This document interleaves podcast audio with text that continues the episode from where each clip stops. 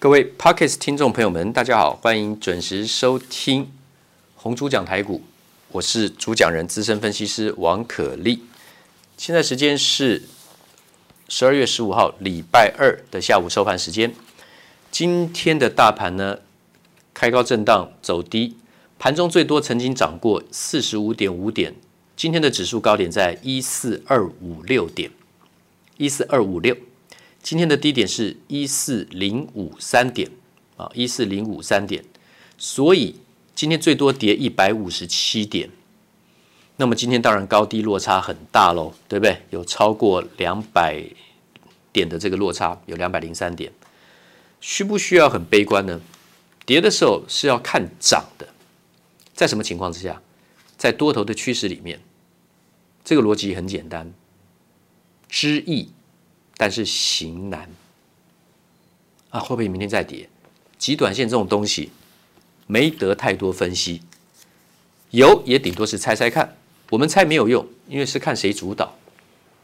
市场大户主导的力量，他买就涨，他卖的比较多就跌。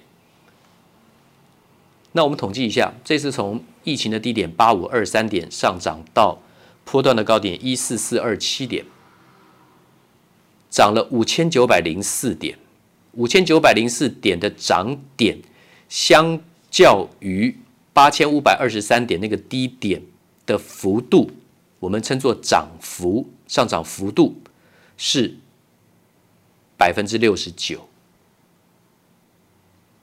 将近七成。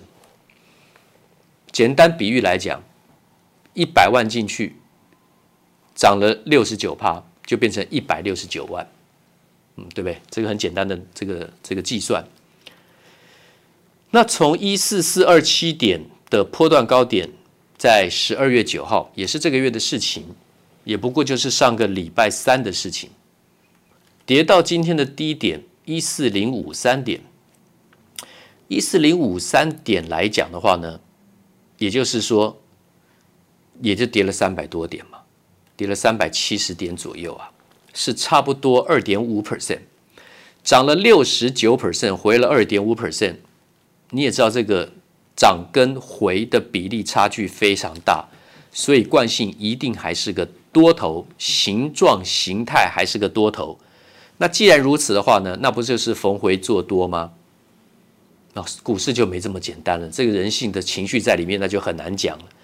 通常都是涨的时候收高的时候，很多股票大涨或是涨停的时候呢，不用分析，大家一致看多，连空单都怕，都不知道要不要补，或是不敢再空，那多单就追进去，没买的也买了，那会一致，就是不管你做多做空的，其实在全部大涨收高的时候，大概都是看多了嘛。那跌的时候呢，回的时候呢？尤其今天收盘还跌一百四十二点，收在一四零六八点。今天最低是一四零五三点，今天几乎收在最低，因为今天收盘一四零六八点跟最低一四零五三点，不过就差了十五点而已啊，那等于是收在最低了啊，这不糟糕了吗？那可是你看看分配的状况，你就知道，其实外资呢这一次呢十一月买，从十一月二号开始买，它翻多台股。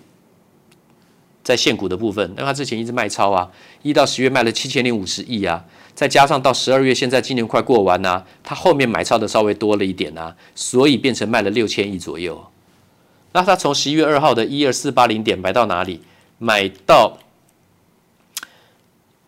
一三九二一点，其实应该讲是一三七三一三七七三点了哦，应该是讲到十八号为止了。他主要的买超，也就是说。他从最低的一二四八零点，对他来讲，他买到了一三七七三点啊，也就是这样。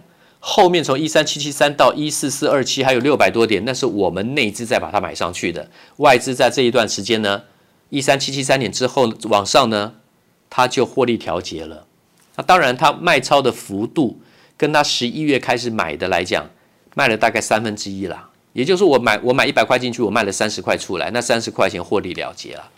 那这么高档谁谁去承接的？我们内资承接。那你说内资傻瓜吗？那到最后外资在倒倒股票了，你在上面接，而且这么高，一三七七三点，一万三千七百七十三点之上，到一万四千四百二十七点，也不过就六百多点。那内资傻瓜吗？去把它接下来，不是的，内资从头到尾今年都是主导，整个多头最大的架构是内资主导的。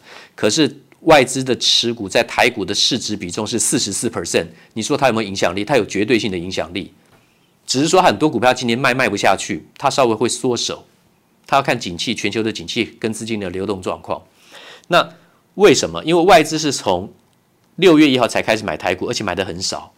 那我们也知道，疫情是杀到三月份啊，三月十九号啊，杀到八千五百二十三点啊，一直往下杀杀杀，对不对？从一万两千多多点杀到八五二三点。我当时用周线计算是一万两千一百二十一点，一二一二一。在去年年底十二月跟今年年初，我说一二一二一要卖股票，我在电视上都有讲，有证据的。后来杀到八五二三点，那外资就从一二一二一卖到八五二三，八五二三再往上。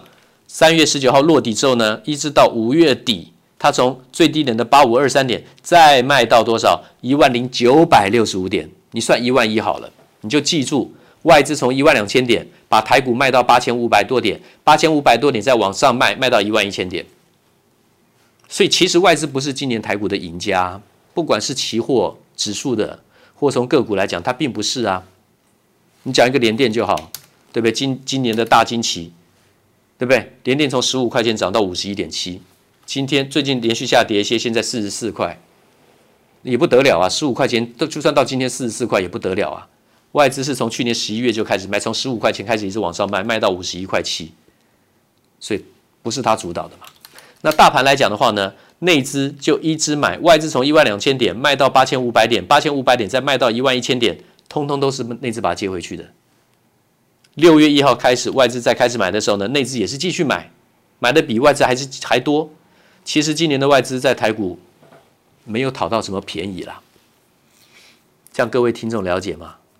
我要讲的重点就是说，今年在五月份的时候，我已经跟全国的观众讲，今年的主角控盘是内资，大家那时候好像看不太出来。那讲了半天什么意思啊？还是做多了。台积电、环球金跟国巨这三档，你看的节目、听的节目太多了，讲股票的人太多了啦，网络啦、社社这个社群平台啦、解盘的啦，很多很多。我可能根本是你不经意注意听到的，或是你根本不在意的分析师，我我一点也不在意啊。我今天如果是新人的话呢，我就要力争上游求表现呐、对不对？我会表演任何东西吸引你的注意力啊，对不对？搞不好每天送这个送那个啊，不是啦，我已经做了第二十五年了。我真的一点都不在意，还有没有人认识王可立呀、啊？我根本不在意有没有什么新的投资人会不会来认识一下王可立啊？认识以后呢，再注意听呐啊，听到觉得有兴趣，好像有点道理啊，然后再想看是不是哪天心动了。好了，那要不要付点钱参加你的会员呢、我赚个会费啊，对不对？没有了，我不再玩这个游戏了。我是收会员没错。可是我已经我我已经一点都不在意有没有收到什么新会员了，因为我做了二十五年，如果我还在每天在想这件事情的话，那就只能讲我是个逊咖了。王可立不是逊咖了啊！你不见得喜欢我，你也不见得会认同我，但我跟你保证，我绝对不是个一般咖哈。王克立算是一个很专业、很有良心的分析师啦。这是我你不熟的听众，你听起来就恶心了。哪一个不讲自己好？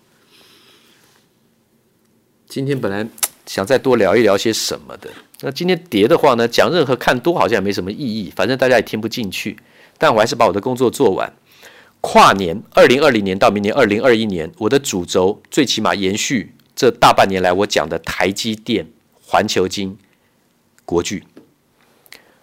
环球金没有像台积电跟国巨讲的这么这么频繁，但我也讲的真的很多次，它太牛皮了。今年它从年初一直盘到十月底。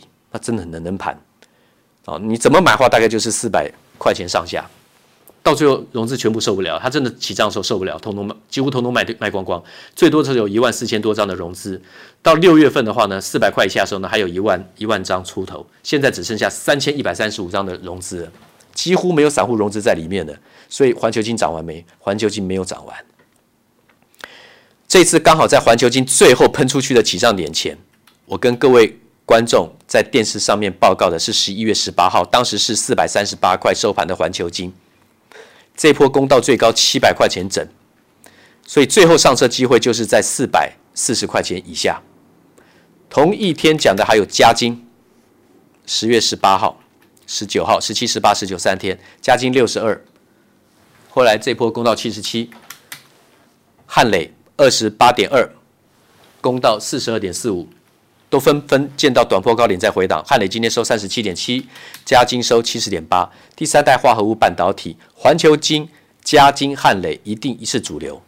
嘉金是啊，环球金是因为并了 Siltronic 世创之后呢，它就是火力要全开，而且它跟八零八六的宏杰科，它跟它策略联盟，它有吃它的这个现金增资的持股，这些都是要从第二代化合物半导体要晋升到第三代化合物半导体，他们要找技术，要找上游的料源，自己是细晶圆的制造厂，所以这个局会走很久。